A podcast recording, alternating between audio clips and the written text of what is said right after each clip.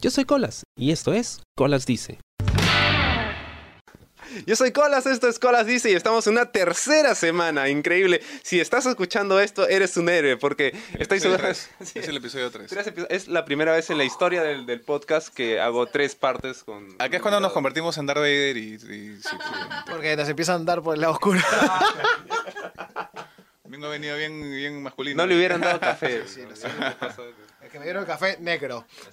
Y tenemos invitadas también, tenemos público en, eh, en esta tercera edición del programa, así es. ¿Quién lo diría? O sea, son tan famosos Mickey y Mingo que tienen fans que han venido a verlos actuar, han venido a verlos grabar, ¿no? Y ha visto como, compartir mira, con uno, dos, tres, cuatro, cinco calzones nos han tirado. Y dos, dos sostenes. Hay uno que está sucio, Michael pero... Claro, que le caían la cara. Ese- semana que si tiraba un sote que no le No, quedaba. no, mira, para los que escuchan el podcast de Mickey Mingo, ya la deben conocer a la señorita Fiorella Kong, Conocida como. la chinchón. Eh, ella ha aportado con su valiosa voz frases tales como a nadie le importa, eh, que son parte del podcast, ¿no? Este, que ese audio en realidad es puro chongo. En realidad yo estoy acá con ellos por ser chongo, en realidad. ¿ah? y ellos, sí, ah, pues. quiere ir al chongo, dice. Ah, sí, también. Vamos de putas todos ahorita. Ahorita. Tú también, colas, tú estás loco. Este. somos mancha, somos mancha. ¿Te imaginas? ¿Qué? Nos hacen descuento. ¿eh? En realidad es, es por pasar el tiempo con ellos. eh, y todo esto comenzó así, por chongo. ¿no? Un día. Y todos esos audios que salen son del chat que nosotros Son de un tenemos. WhatsApp. De un WhatsApp, en realidad. y DJ Wakala los saca, eh, los saca y los pone según el tema de conversación. Y lo, y lo, lo avienta así, ¿no? Es como que ahí está hablando el tía pedos. O bueno, los pedos no son míos, pero el- a nadie le importa. Eso sí, me salió por cólera en realidad. Fue un audio que le mandó a un amigo nuestro que toca la campana en Imperio. Este, Guillermo Jesús Ravelo Torres. exactamente. Más conocido como Chacal, usaba una máscara roja. Guillermo, ¿es Jesús No- Guillermo o Guillermo Jesús? Eh, Guillermo Jesús. Guillermo Jesús, claro, porque nació el 25 de diciembre. Exacto. Así que no te rías, weón, que es verdad. Le dan solo un regalo. Eh. Le dan solo un regalo, pobrecito.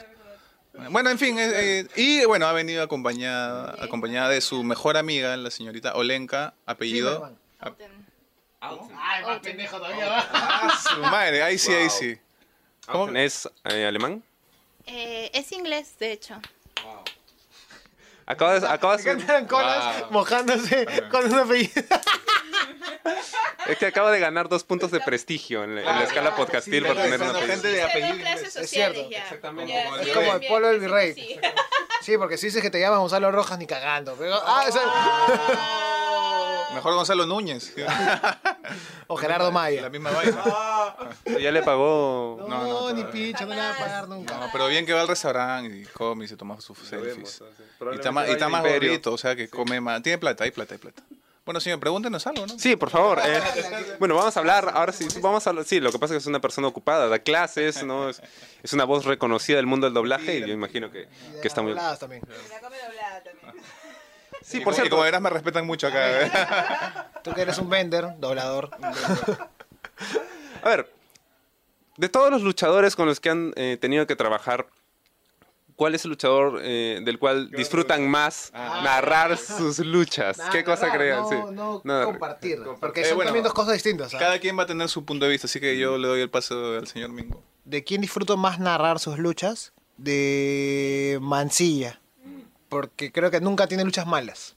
Entonces es más entretenido. De hecho, ahora que tiene más personajes, más bacán. Este, de Mancilla y por ahí puede ser las de Axel. Pero es porque yo soy hincha de Axel desde que lo, lo conocí.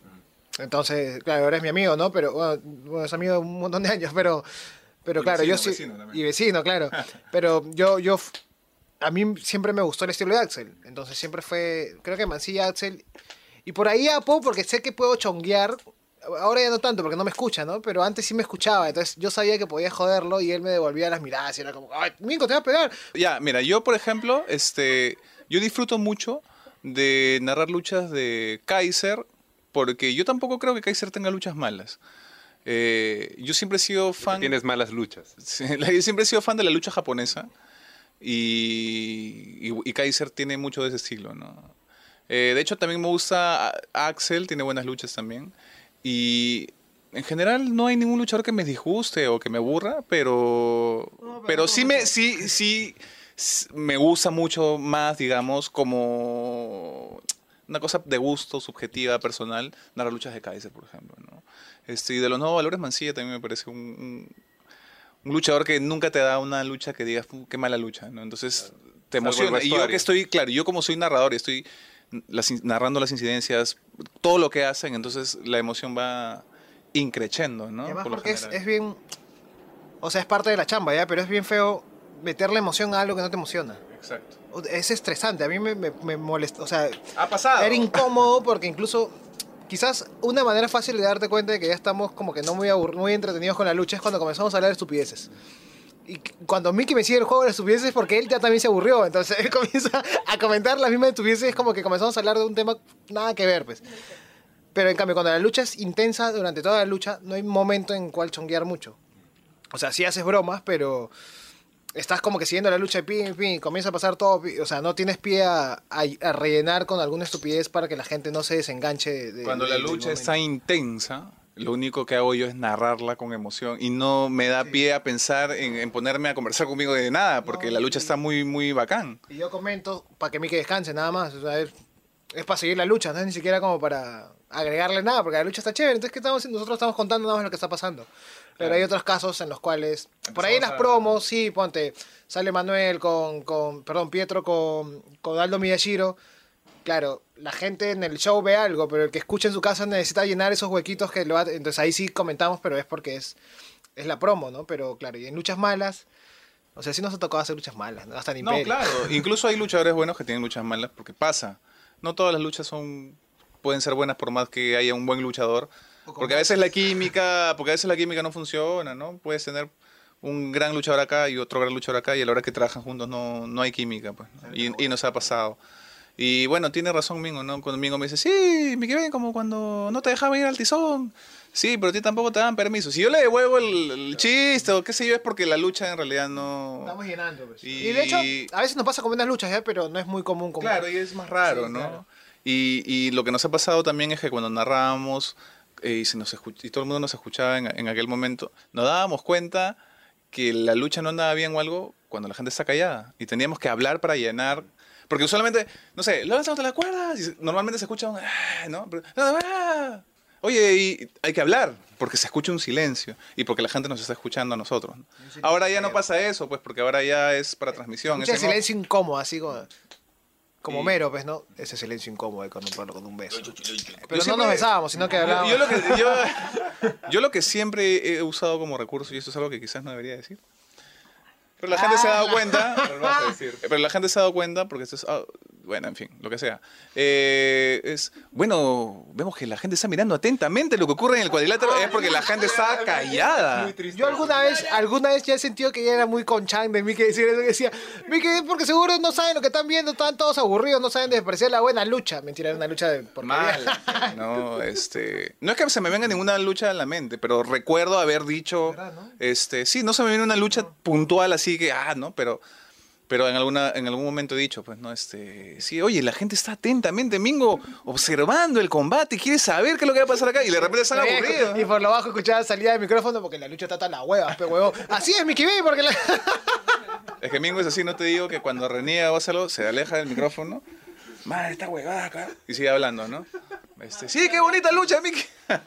Bueno, no recuerdo. La gente no recuerda malas luchas, pero sí recuerda eh, malos boches. ¿Ustedes recuerdan? ¿Cuál es el Ah, peor sí. boche que recuerdan? Pucha, a Ah, ver. la pucha, no me acuerdo. Depende, ¿no? Lo que pasa es que... Habló un fresquito, al final que- de la lucha de Mancilla con, con XL. me han habido Hubo una época en la que Mingo no estuvo, que hubieron un montón de boches, ¿ya? Felizmente. Porque había un luchador, este, que ya no está, Denúncialo. ¿Quién? este, profe. que... ¿Por qué eres así? ¿Pero por qué es Rosquete? El profe Pues, tenía... señor. Sí, cuando metía su boche, sí. Eh, ha estado a punto de morir, literal, ¿no? Porque se Ah, ha, ha salido, ha salido disparado y tú, o sea, yo lo he visto de atrás hacia las cuerdas y he visto sus piernas irse así, ¿no? Como si hubiera caído al piso y se hubiera doblado y dije, ya murió. Como que se hizo cordión hacia el Exacto. piso. Pero alguien lo agarró. Recuerdo un, un botch de a Da Vinci también, que casi muere en Reyes de la Lucha Libre 3. Eh, La, la sacada de cuando Killer se rompe el brazo Cuando con Killer, sí fue claro, falta. sí. Sobre todo porque eran ellos dos. Esa sí fue Madre conchazo. Sí, eh, Y esa fue la misma que el chato también trash se, se cortó, Se cortó la pierna. O sea, ese fue el, el show de, de la, de las sacadas de mierda. me parece que una vez Axel también salió medio noqueado, le apagaron las luces, creo que contra XL, no recuerdo muy bien. Pero hay- han habido cosas que sí nos han preocupado y nosotros hemos tenido que mantener la calma de alguna manera, ¿no? Como que son cosas que pasan, ¿no? Esperemos que se encuentre bien y en el fondo estás un poco preocupado, ¿no? De hecho, Mientras más conoces al luchador y más amigo tuyo es, más preocupado estás, Sí. ¿no? A mí, no, a mí no me vacila porque lo he escuchado varias veces en algunos otros casos de cuando señalas el botch, por ejemplo, del árbitro. Los boches de árbitro, sobre todo en Perú, donde los árbitros no tienen tanta continuidad, se notan, pues, ¿no? Pero a mí no me gusta señalarlos porque, o sea, me gusta un poco reírme de los árbitros, burlarme de los árbitros porque a mí me gusta la lucha mexicana. Entonces, tengo esa referencia de, de que el árbitro es un personaje del show y de hecho ahora que veo más New Japan, esos 3, 4 árbitros que tiene también son recontra metidos en el show, o sea, no pueden decir que no, o sea, son bien Consejo Mundial de Lucha Libre. Pero entonces, claro, a mí siempre me gustado fastidiarlos, pero nunca me gustado señalarle los errores porque siento que es exponer lo- algún error de la lucha y cuando tú ves un botch, lo encaletas de otra manera, pues no dices un comentario, sí, le pegó, pero esos son los que más duelen, o este, le quiso dar, y de hecho los luchadores experimentados cuando lo bochean lo vuelven a hacer y encaletan el Yo problema. muchas veces este he tenido que decir este, cuando hay un error y lo repito. Buscaba hacer la maniobra, no lo consigue, vamos a ver, lo va a volver a intentar, pero lo adorno de una manera en la que en la que parezca que realmente el luchador quiso hacer algo y no pudo, no porque se equivocó, sino porque porque no porque el otro no lo dejó, o sea, trato hay que tratar de adornar un poco ahí la cosa, ¿no? Taparla. Y, y decir, el árbitro debería haber hecho. Es como que, oye, estás diciendo todo el error del árbitro, ¿por qué le cuentas a la gente lo que debería haber hecho el árbitro? A mí eso, a- eso a mí me saca de quicio. Lo que por ejemplo ah, Mingo, no sé, como ejemplo, me parece que Mingo lo que podría hacer, por ejemplo, si, si se equivoca un árbitro, qué sé yo, y, oye, pero esa cuenta es un, no, no sé, o sea, adornarlo de una manera, ¿no? Es un poco, sí, lo que pasa es que le faltan sus anteojos, él podría decir algo gracioso, ¿no? Pero no te va a decir, oye, pero no sabe contar, que la, no, o sea, No, de hecho, se va por el lado de, de fregar, de molestar, de fastidiar, Cuando ¿no? la cuenta llega a dos, fastidio. A veces el árbitro cuenta muy rápido, muy lento. Pero si es un botch del árbitro, no puedes ponerlo al árbitro, ¿ves? Porque es quemarlo. De hecho, por, de- por en linterna así, entre todo el mundo, a ver, es un huevo. o sea, hay una joda cre- increíble. Pero no, pues porque la gente no tiene por qué responsabilizar a alguien. Es como que es parte del show. Entonces alguien tiene que encaletarlo. Y sí, yo he visto ahora último mucho de eso. De... Y es complicado Es cuando es complicado cuando pasa algo que es incubrible, ¿no? No recuerdo nada, no Como recuerdo el nada, botch de Da Vinci cuando se fue de cara en el cristal, pero, Pero eso, eso lo hizo. fue- pues. Ya, pero eso fue muy gracioso. O sea, sea, eso solito se tapó. Yo estuve realidad. cinco minutos riéndome. Como cuando Killer se cae. No sé si tú estuviste ese show que Killer se cae y la mamá de Mancilla se pasó todo ¿Se el show cuerdas? Sí estuviste. ahí. Wow, eso es muy gracioso. Yo no podía parar de reírme. weón. Es muy gracioso porque Killer intenta subir, se cae, o sea, en la toma desaparece, ¿no? Y se vuelve a parar chiquitito y se vuelve a agarrar, agarra el micrófono y dice, ¡Del casa Rey! Ah, sí, lo máximo. Ahí fue cuando dijimos, puta, Killer ya está, weón. Killer ya está, weón. Del casa Rey! Y el que grabó, ja, ja, ja, ¿no? Fue un momento muy hilarante porque Mi tía Nicolás se pasó riendo hasta La- que se fue a su casa, creo. eh, nosotros estábamos ubicados aquí y literalmente cuando Killer se estaba delante de nosotros aquí, así al frente. Incluso Carolina, que era la anunciadora, que usualmente es un poco seria, ¿no? Se empezó a reír porque fue muy gracioso. Y se escondió detrás de mí. Decía, Carito, deja de reírte, carajo. Sí, este, teníamos al otro árbitro que creo, que creo que era Hans, que siempre estaba cerca de nosotros. También, o sea, fue demasiado gracioso, ¿no? Y yo narrando tuve que mantener un poco la calma, pero... A recordarme, weón. Eso-. Oh, es que fue muy gracioso esa guay de Killer, fue lo máximo. Sí, bueno, son... Y lo peor es que el siguiente show se tropezó en la entrada casi se cae de nuevo, weón. Bueno, sí, Killer, Killer tiene un tema ahí, ¿no? Este... Pero bueno, eh, Ay, esas cosas son... No, pero cuando me refiero a cosas intapables son boches tan... No sé, tan... No se me viene uno a la mente ahora, pero... Un error tan garrafal que no hay nada que yo pueda decir para, para taparlo, ¿no? Y eso es incómodo porque... Pero ya, pues... tam- Encima la gente ahora es smart, weón, y te grita el bochamenia. Ah, conchas, es como que disfruten el show, mierdas. Porque son así de cagones, weón. como te decía en el primer podcast de hace dos semanas, este, la gente, sí, la gente, sí, la gente, la gente erudita, smart, cree que está por encima de la gente que está adentro y en realidad no, hay muchas cosas que, que ignora, ¿no? Y seguir haciendo así por el- hasta el fin de los tiempos, ¿no? Hablando de buches en las luchas, ha habido buches también en los eventos. Y uno de los eventos más memorables fue Reyes de la Lucha Libre 4, cuando... Ah, yo recuerdo haber comprado mi entrada para ir a un evento y de repente llego al local del evento y estaba cerrado. ¿Pero llegas a entrar al otro local? Sí, claro. Ah, pero ya. ya, pero ¿cuál es el chiste? O sea, ¿Te llegó quién? Flavio, oye, Ícaro. no, no, no, no, no. O sea, yo llegué tarde y esto, no había nadie, estaba cerrado. ¿Y llamaste a algún Claro. conocido? ¿o qué No, un pata me había, me había dicho, oye, por si acaso, esto, cambiado el evento, de- van- han, cambiado de lugar, pero no me ha dicho a dónde. Entonces, puta.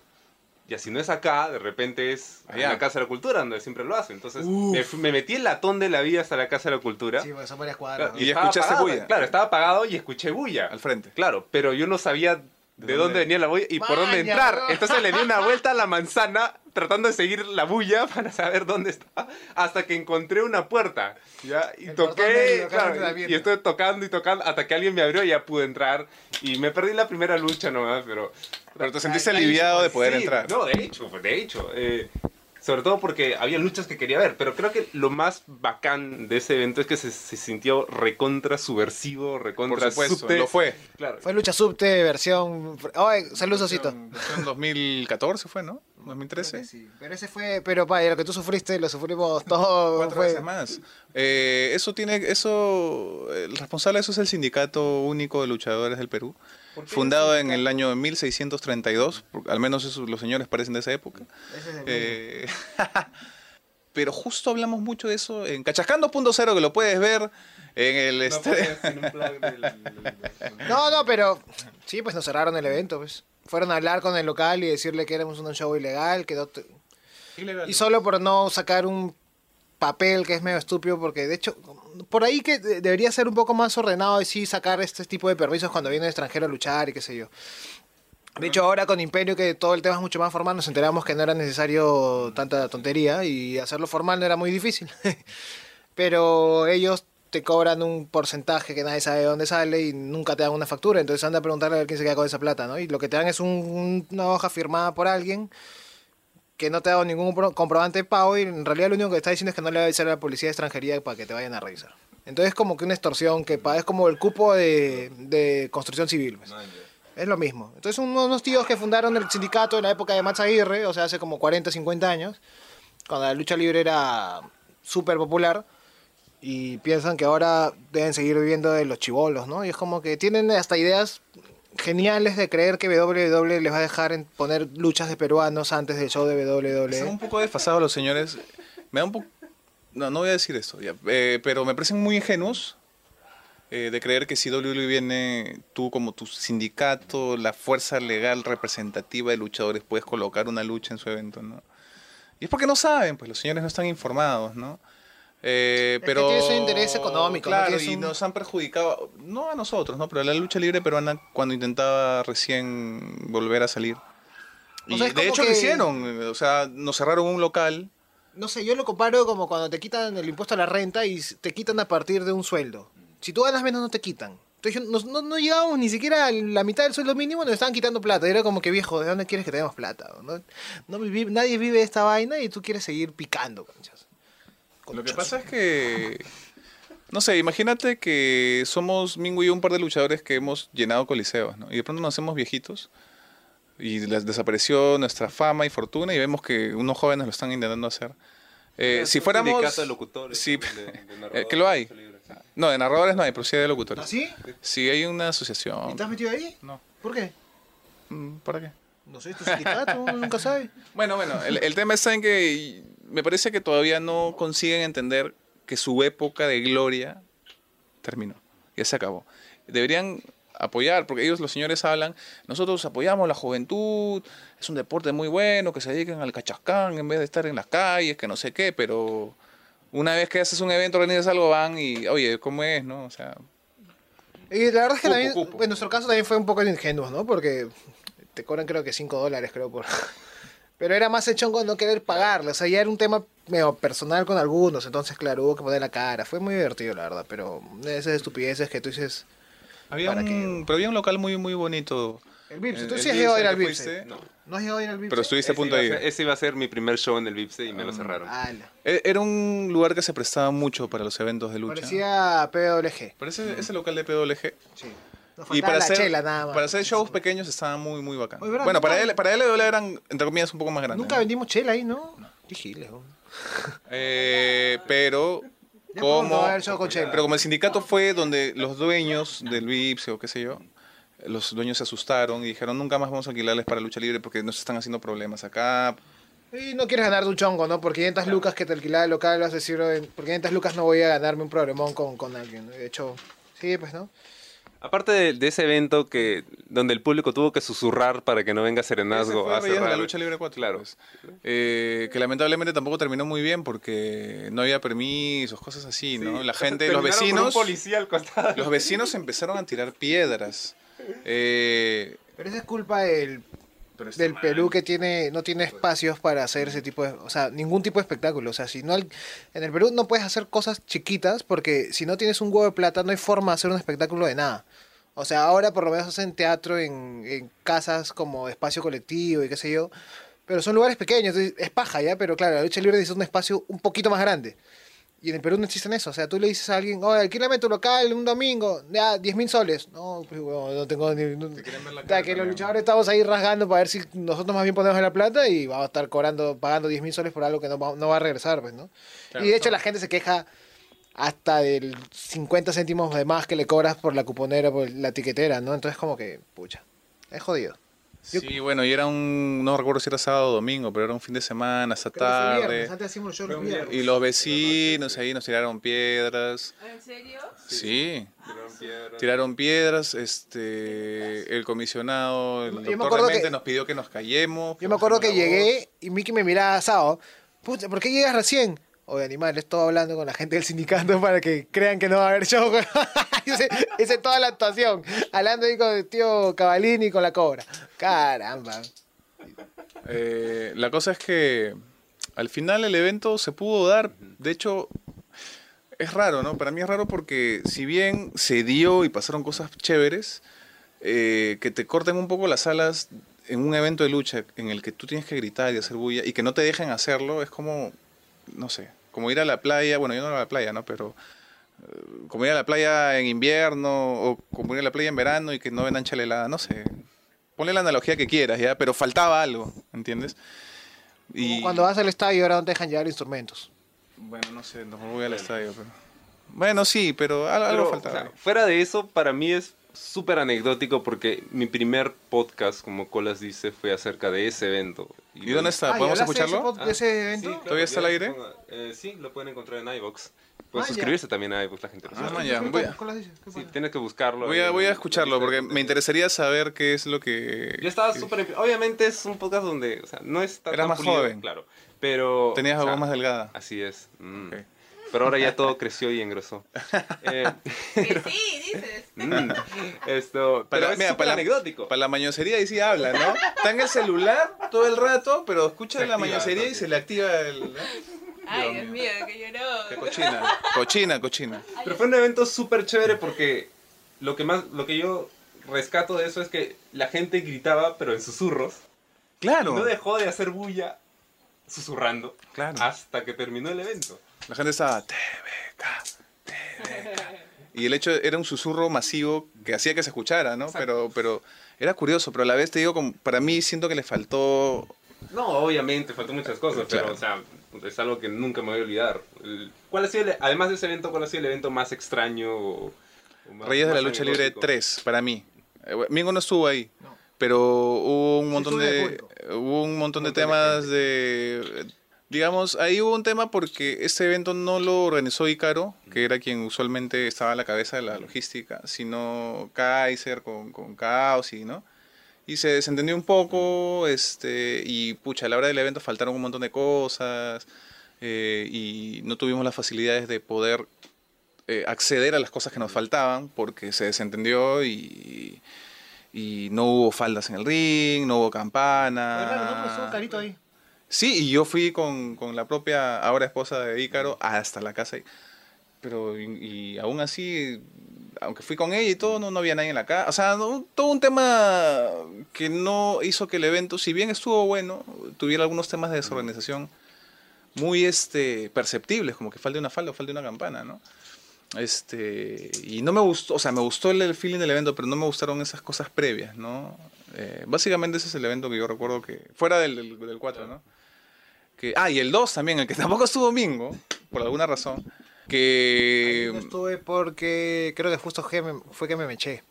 Sí, es que Mingo tuvo ahí un tema interno, interno. Mingo tiene mucho Qué raro, dice Fiorella. Sí, Qué raro, ¿no? sí, sí. este, ahora ya no se me echa tanto ya, pero antes sí. pues. No, Pero- también.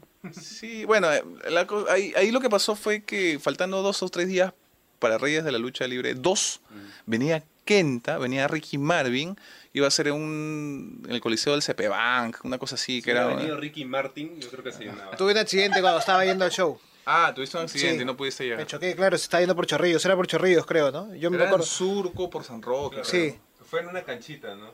Escucha, entonces, faltando dos o tres días, ¿qué haces? Se pusieron a buscar como locos y encontraron solamente la canchita de un colegio. ¿Ya? Y toda la infraestructura, todo se tuvo que armar ahí, sin tolo, sin nada, porque el otro era cerrado. Sin tolo, sin nada. Pucha, que la pantalla, que era un ecran, terminó descolgada, el problema con el audio, y a mí me dio mucha pena porque Kent y Ricky Marvin venían por primera vez al Perú y tuvieron que luchar en un lugar que no tenía las mínimas condi- no sé, no creo que Ricky Marvin haya mechado ni siquiera en México así, de verdad. No, Me- México me dio- sí, no, lo- no lo sé, pero, México pero sí, Kenta, ah, Kenta, pero Kenta ni hablar. Kenta ni hablar había luchado en un lugar así jamás. Eh, de hecho, el evento salió bien en cuestión de luchas y todo, pero, pero en el arco, creo. del- hubieron tantos problemas, hubieron problemas con el sonido ¿no? terrible, terrible, terrible. O sea, sí, mal, mal, mal.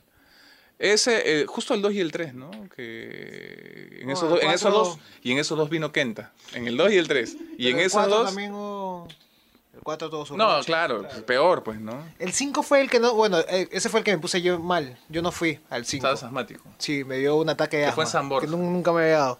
No recuerdo dando el 5, no sé por qué. Es el de Jano, creo, el de XL. Sí, ¿Qué pasó? No, no sé. Creo no que. XL se hace campeón o Mancilla se hace campeón, alguien se hace campeón ahí. Ah, creo- XL, creo.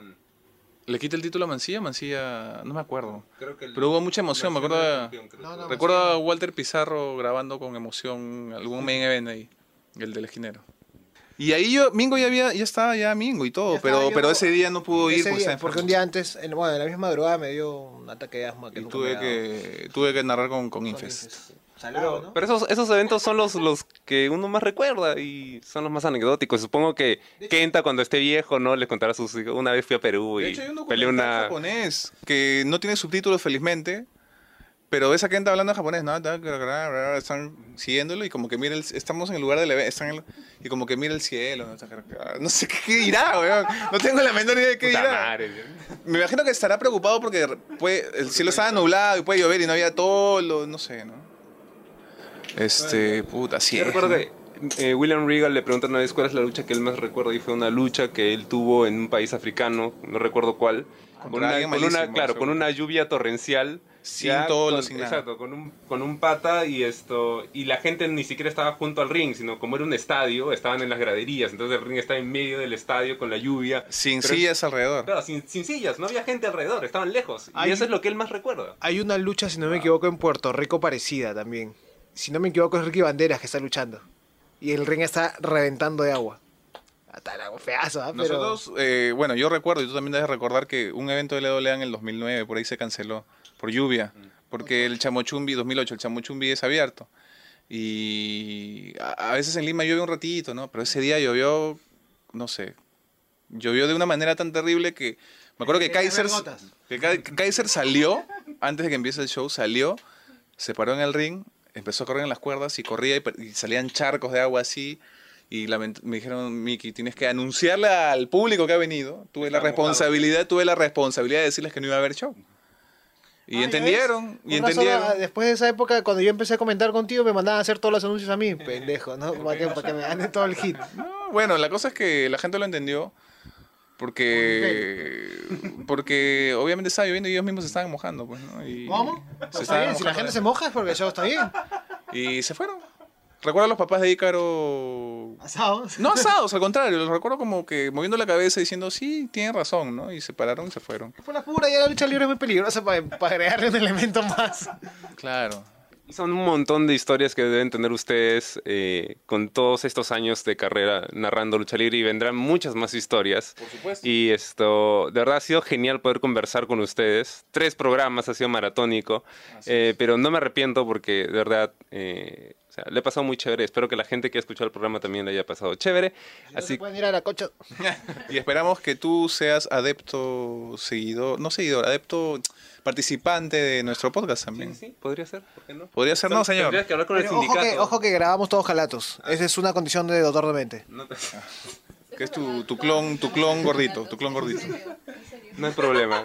Si, su- si supieran todas las cosas que he hecho Calate. Ah, por Bueno, Dios. entonces invitamos a la gente a ¡Escríbete, escuchar el podcast de Mickey Mingo.